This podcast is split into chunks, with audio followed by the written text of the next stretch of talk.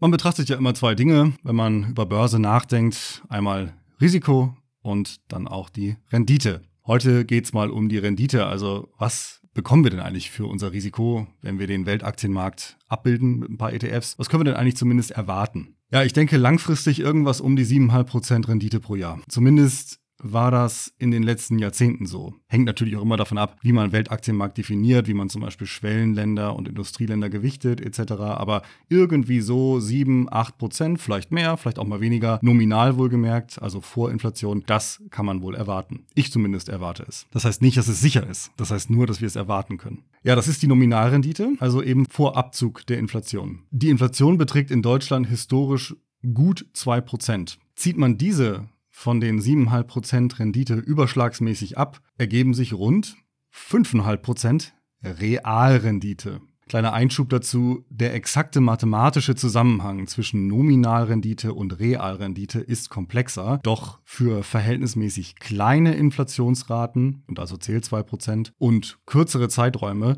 dürfen wir das der schnellen Einschätzung wegen problemlos so machen. Ja, zum einfachen Erinnern, 7,5% nominal, 5,5% real bedeuten, also pro Jahr, dass sich in Aktien investiertes Vermögen, grob gesagt, alle 10 Jahre nominal und alle 15 Jahre real verdoppelt. Also mit 7,5% nominal und 5,5% real haben wir eine Verdopplung des Vermögens, das in Aktien investiert ist, alle 10 Jahre nominal und alle 15 Jahre real. Allerdings in der Regel vor Kosten und Steuern. Diese Kosten und Steuern muss man von den 5,5% Realrendite abziehen. Allerdings ist ihre Höhe leider von der Nominalrendite abhängig, denn auf sie werden sie berechnet. Alles in allem verbleiben beim Anleger voraussichtlich wohl um die 4% reale Nettorendite. Damit sind Aktien historisch die mit großem Abstand renditestärkste Anlageklasse und aus meiner Sicht gibt es keinen überzeugenden Grund daran zu zweifeln, dass sie es zukünftig bleiben. Ja, das wirkt ein bisschen enttäuschend, oder? Äh, hattet ihr vielleicht die Hoffnung, dass es eher so 10% sind? Andere Geldanlagen schneiden deutlich schlechter ab, oft sogar negativ. Das sollte man niemals vergessen. Durch den Zinseszinseffekt machen schon Renditeunterschiede von 1 oder 2 Prozent auf einige Jahrzehnte gesehen enorme Unterschiede im Vermögensendwert aus. Zwischen 2 Prozent und 4 Prozent Rendite liegen Wohlstandswelten. Zwischen 0 oder noch weniger und 4 Prozent sowieso. Ihr könnt das ruhig mal mit einem Zinseszinsrechner ausprobieren. Und wenn ihr dann Renditen miteinander vergleicht, denkt daran, methodisch korrekt vorzugehen, um wirklich aussagekräftige Ergebnisse zu erhalten. Meistens rechnet ihr nämlich intuitiv, wahrscheinlich, kenne euch ja nicht, aber wahrscheinlich, statistisch gesehen, rechnet ihr intuitiv mit nominalen Bruttorenditen, also vor Abzug der Inflation, vor Abzug von Steuern, vor Abzug von Kosten. Ja, eine kleine unangenehme Wahrheit, die zunächst paradox klingt, will ich euch ebenfalls nicht verschweigen. Wenn ihr statt oder zusätzlich zu einer Einmalanlage regelmäßig Beträge investiert, was bei den meisten Anlegern der Fall sein dürfte, kann es passieren, dass ihr einen relativ niedrigen Vermögensendwert bei einer über den gesamten Zeitraum recht hohen jährlichen Durchschnittsrendite des Aktienmarktes erzielt oder umgekehrt, dass ihr einen hohen Vermögensendwert bei eher niedriger jährlicher Durchschnittsrendite bekommt. Euer Vermögensendwert, und auf den kommt es ja an, hängt beim regelmäßigen Sparen nämlich immens davon ab, zu welchem Zeitpunkt innerhalb des Ansparzeitraums welche Renditen erzielt werden.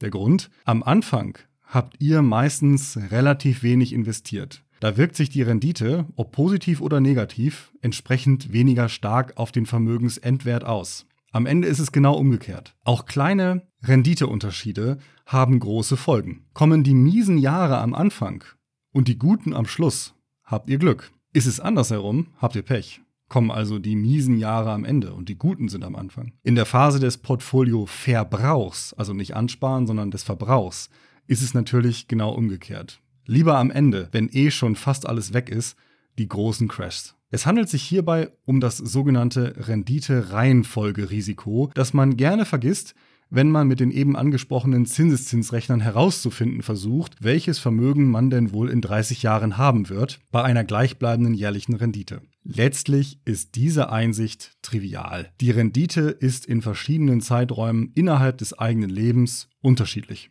Das ist ja gerade das Risiko, für das wir bezahlt werden. Im kleineren Maß gilt das auch bezogen auf die menschheitshistorische Verortung eures gesamten Lebens. Weshalb dieses Risiko, das Rendite-Reihenfolgerisiko, auch den Anleger mit einer Einmalanlage trifft. Allerdings nur philosophisch, fatalistisch gesehen. Was meine ich damit? Wir alle haben nur dieses eine konkrete Leben, zumindest soweit wir wissen, in einer gegebenen Epoche. Und es ist gut möglich, dass ausgerechnet diese Epoche miserabel ist gegenüber früheren oder späteren, in denen wir noch nicht lebten bzw. nicht mehr leben werden. Man kann die Börse nicht vorhersehen. Diese Unmöglichkeit schließt die Renditenreihenfolge mit ein. Vielleicht ein bisschen was zum Trost. Das betrifft alle guten Geldanlagen und es betrifft die menschliche Existenz überhaupt. Egal was wir tun, wir müssen damit leben, dass es für unsere Zukunft keine Garantien und keine genauen Prognosen gibt. Unsere Zukunft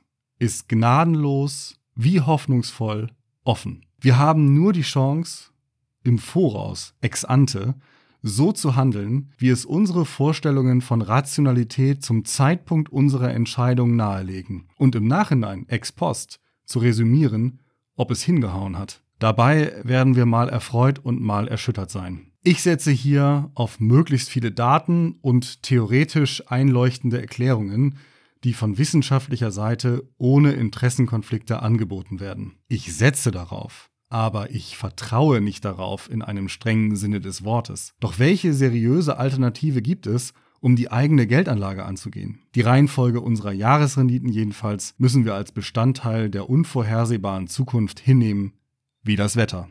Ich hoffe, es hat geholfen. Macht was draus. Bis demnächst und tschüss.